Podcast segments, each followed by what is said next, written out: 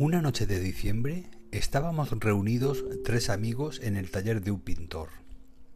Hacía un tiempo sombrío y frío, y la lluvia golpeaba los cristales con un ruido continuo y monótono. El taller era inmenso y estaba débilmente iluminado por la luz de una chimenea en torno a la que conversábamos.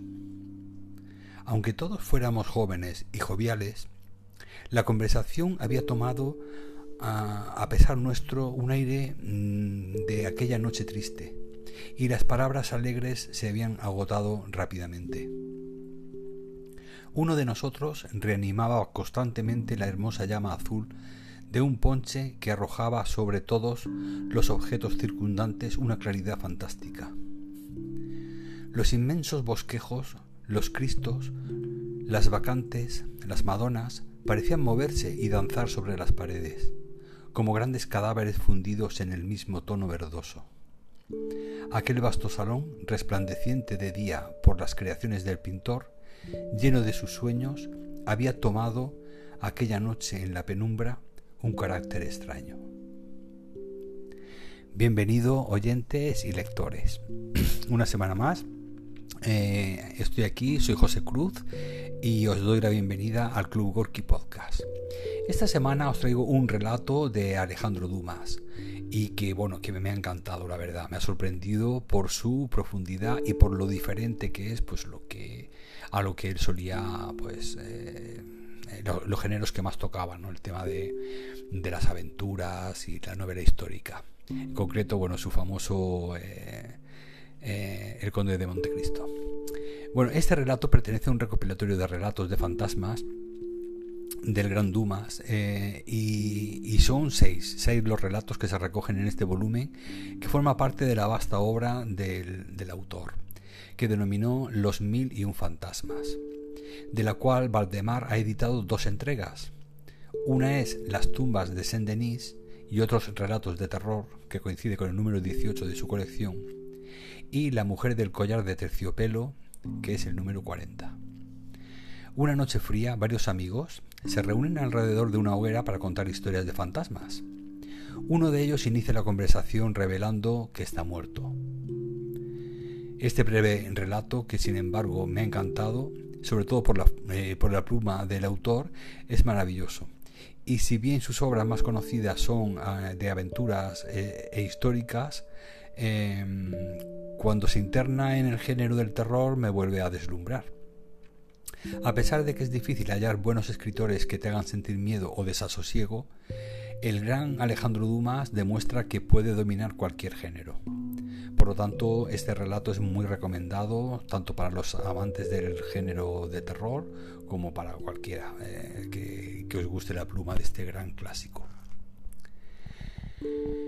Cada vez que la pequeña cuchara de plata volvía a caer en el tazón lleno de licor encendido, los objetos se reflejaban sobre los muros con formas desconocidas y con tintes inauditos.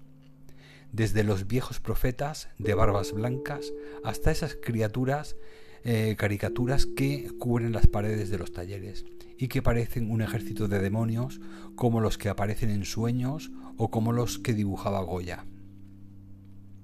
Además, la calma brumosa y fría del exterior aumentaba lo fantástico del interior cada vez que mirábamos aquella claridad por un instante, nos veíamos a nosotros mismos con rostros de gris verdoso, con los ojos fijos y brillantes como rubíes, los labios pálidos y las mejillas hundidas.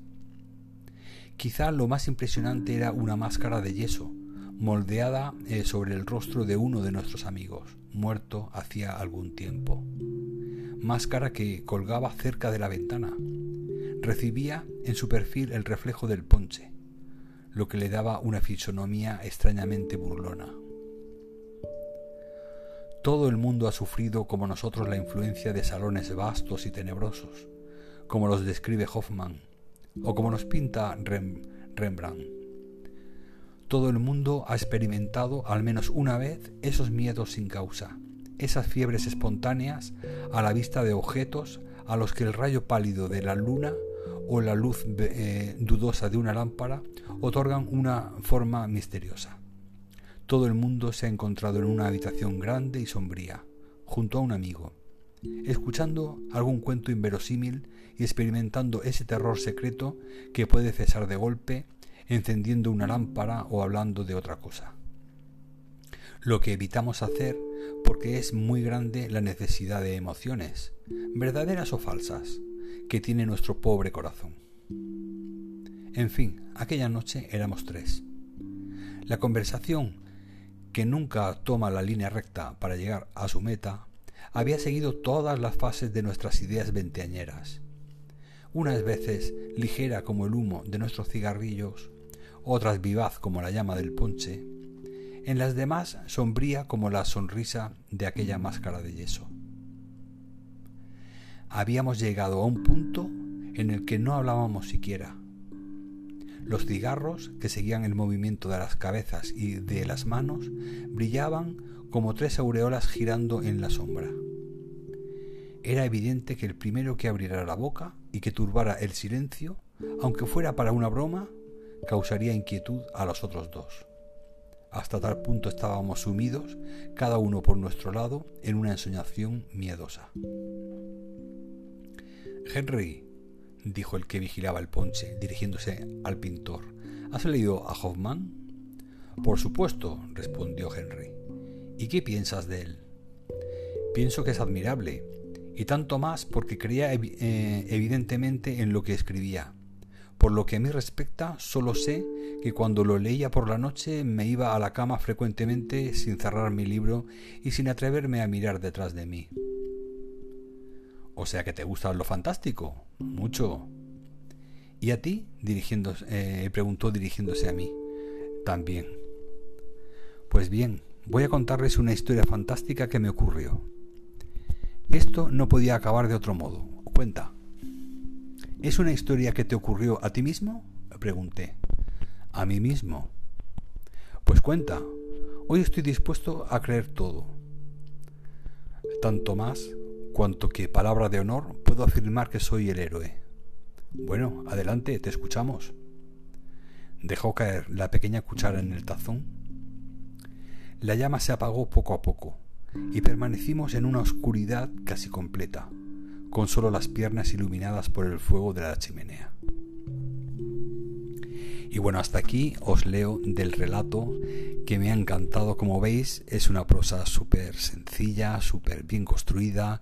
Os va eh, introduciendo en un ambiente gótico, eh, introspectivo, em, en, un aire fantástico, en el que ya va sugiriendo, pues nos va invitando a entrar dentro de un ambiente eh, espiritual y, y misterioso, ¿no?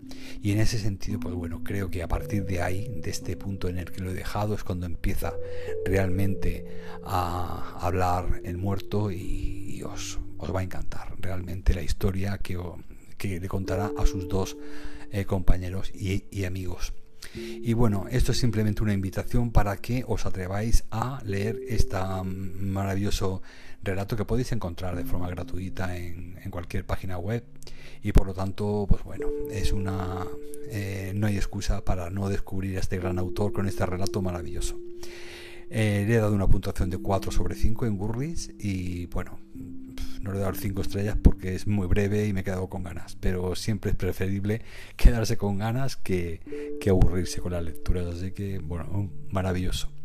Y bueno, eh, para finalizar tengo que dar las gracias a los países que más nos han escuchado, que son España, El Salvador, México, Perú, Estados Unidos, Argentina y Chile. Gracias a esos oyentes y, lectores.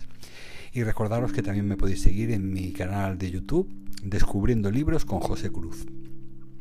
Y si queréis descubrir también mis libros, en los que he escrito, pues también podéis eh, hacerlo visitando mi página web josecruz.online o buscándolos en, en Amazon. Así que pues bueno, muchas gracias de nuevo una semana más por estar ahí, por seguirme y por escuchar mis mm, reseñas y mis eh, propuestas literarias cada semana y nos vemos la semana que viene. Espero que paséis una, una semana maravillosa disfrutando de, de grandes lecturas. Un abrazo, escuchantes.